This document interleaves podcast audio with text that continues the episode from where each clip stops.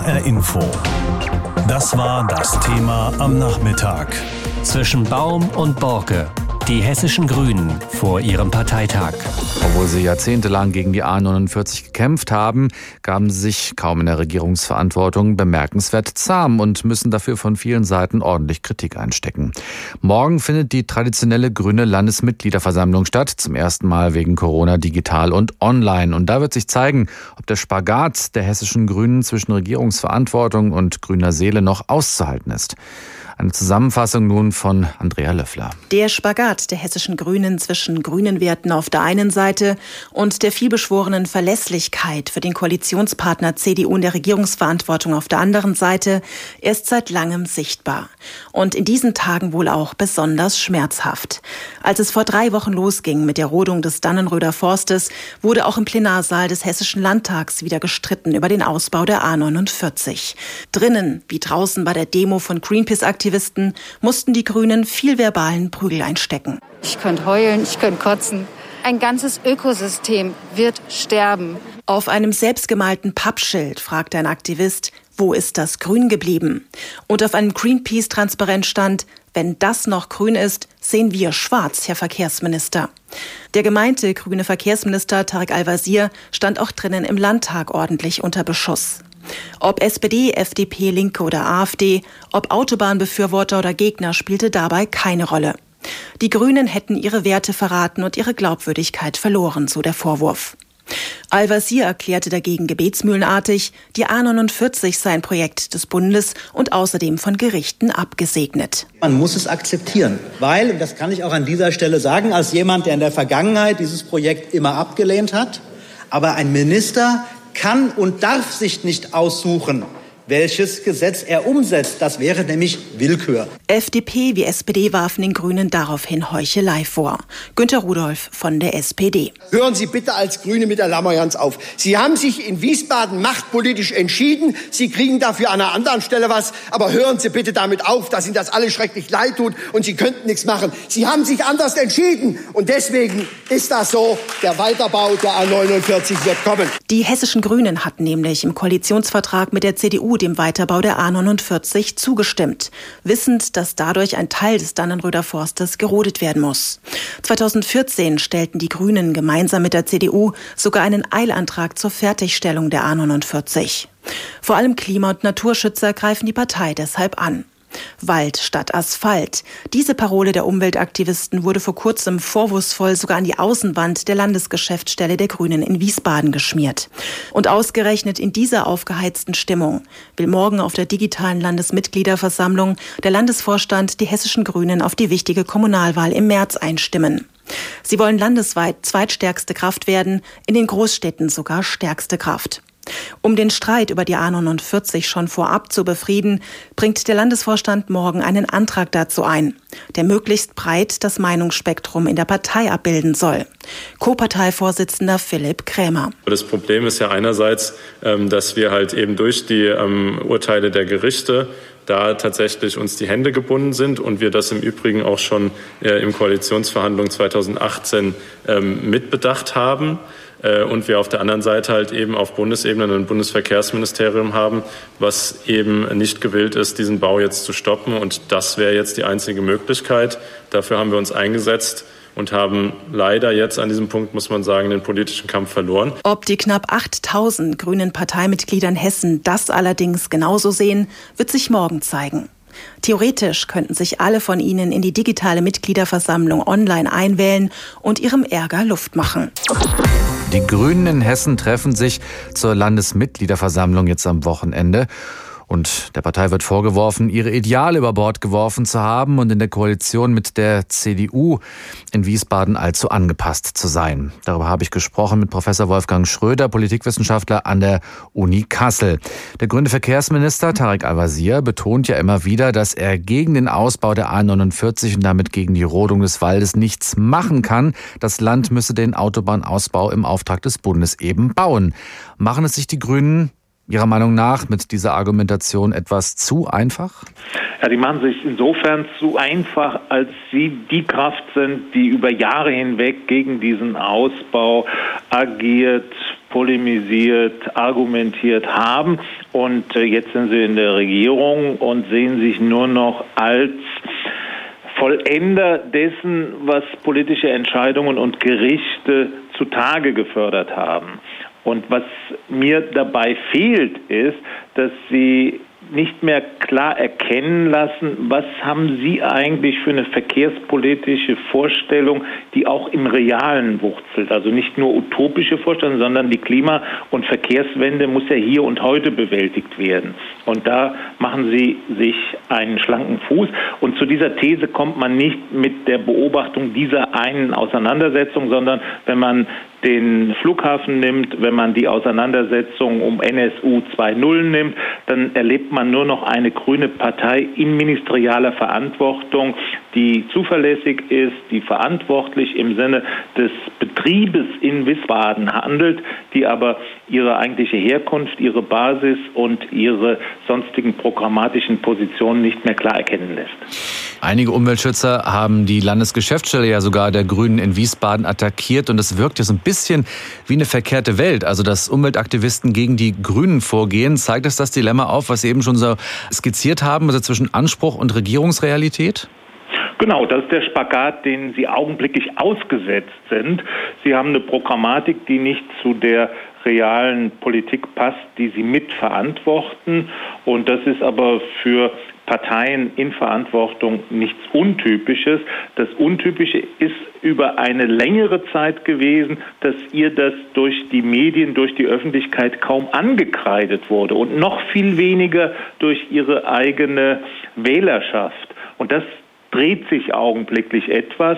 Und da spielt eine ganz entscheidende Rolle Fridays for Future, die junge Generation, die nicht mehr einfach hin bereit ist, zu akzeptieren, dass da eine grüne Partei in der Regierung steckt und genauso handelt wie diejenigen, die mit dieser Programmatik nichts zu tun haben. Und fast noch absurder ist es ja, dass die Bundesgrünen sich angesichts der Proteste auch schon zu Wort gemeldet haben und sich wiederum für einen vorläufigen Stopp aller Autobahnneubauten ausgesprochen haben. Das wirkt ja fast wie ein Affront gegen die hessischen Grünen, oder?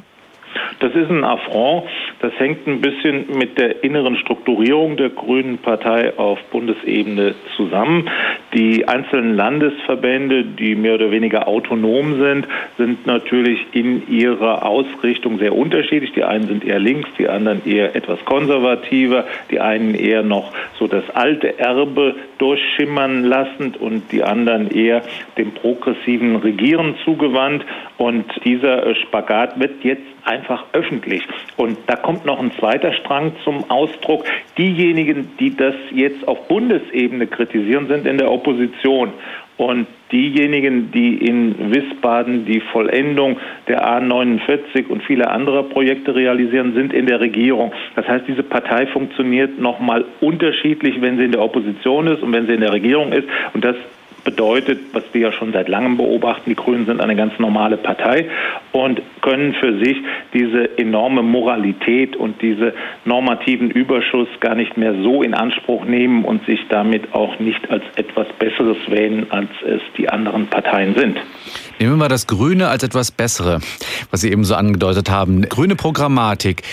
Die Fridays for Future Bewegung haben Sie schon angesprochen, aber wie sieht es denn in den Parlamenten aus? Also haben die anderen Parteien schon, sagen wir, zu viel von dieser grünen Programmatik übernommen, dass die Grünen so ein bisschen blasser dastehen?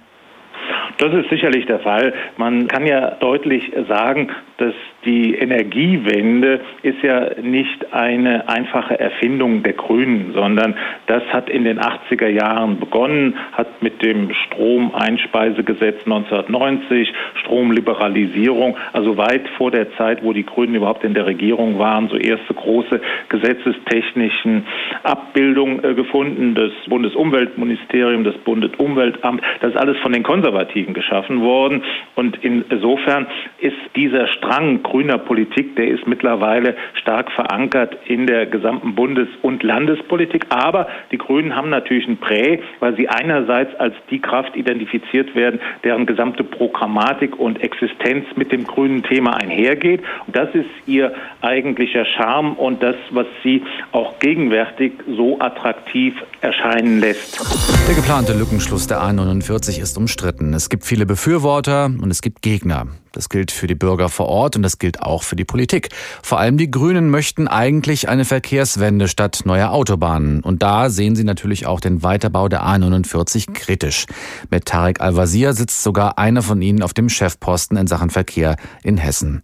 Doch weil Autobahnen Sachen des Bundes sind, sind Al-Wazir die Hände gebunden, sagen die Grünen und protestieren vor allem im Schwalm-Eder-Kreis weiter gegen diese Autobahn. Marcel Breitenstein ist grüner Stadtverordneter in Gudensberg im Schwalm-Eder-Kreis. Er selber wohnt gerade einmal einige hundert Meter von der A49 entfernt und erlebt so den täglichen Lärm der Autobahn. Man gewöhnt sich dran, gerade wenn man 30 Jahre hier gewohnt hat, aber man merkt eine Zunahme. Also auch wenn man die älteren Menschen hier im Dorf mit denen spricht, die nah dran wohnen, die sagen, was die letzten zehn Jahre an Verkehrsaufkommen zugenommen hat, ist massiv und ist spürbar. Seine Sorge, wird die A49 fertig gebaut, wird sich die Zahl der Autos und Lkw deutlich erhöhen und mit ihnen der Lärm. Es ist, glaube ich, ja kein Geheimnis, dass die LKWs, die jetzt über die Kasseler Berge sich schleppen, einfach den Weg des geringsten Widerstandes gehen und deshalb hier vorbeifahren werden. Breitenstein fordert deshalb einen Stopp des Weiterbaus. Es gibt ja immer eine Alternative. Und es gibt eine Alternative, die ohne Autobahn auskommt, die aber auch nicht entlang der bestehenden B3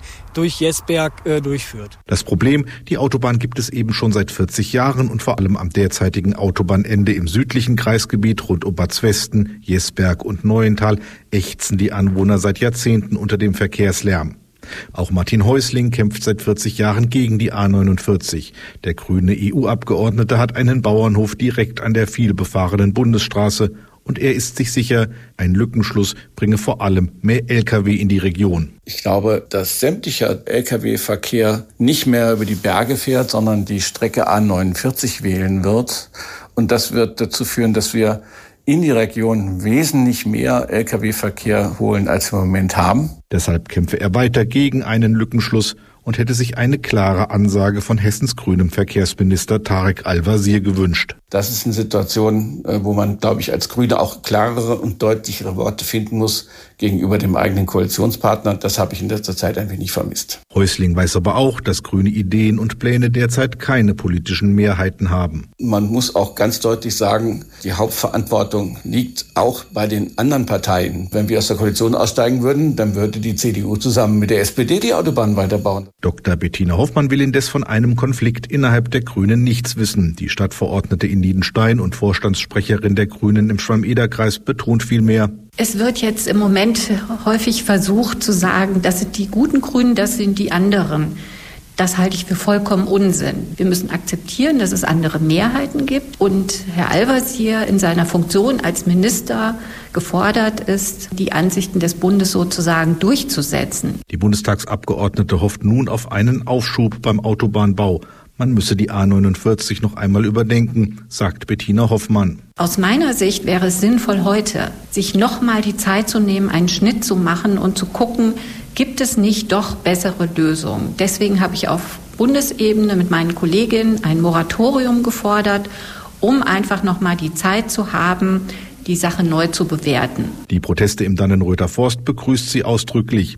Es zeige, dass sich vor allem junge Menschen mit ihrer Zukunft beschäftigen. Ob dieser Protest aber letztendlich den Bau der Autobahn verhindern werde, davon ist Bettina Hoffmann nicht überzeugt. Man kann keine Versprechungen machen, die man möglicherweise nicht halten kann. Da bin ich ausgesprochen vorsichtig. Ich wünsche mir, dass wir ein Moratorium haben und neu denken. Aber ob das am Ende dazu führt, dass der Abschluss nicht erfolgt, das kann ich auch nicht garantieren. Der Weiterbau der A49 als besonderer Streitpunkt, gerade im Schwalm-Eder-Kreis. Rainer Jahnke hat sich Stimmen dazu eingeholt. In HR Info das Thema zwischen Baum und Borke, die hessischen Grünen vor ihrem Parteitag. HR Info. Das Thema. Wer es hört, hat mehr zu sagen.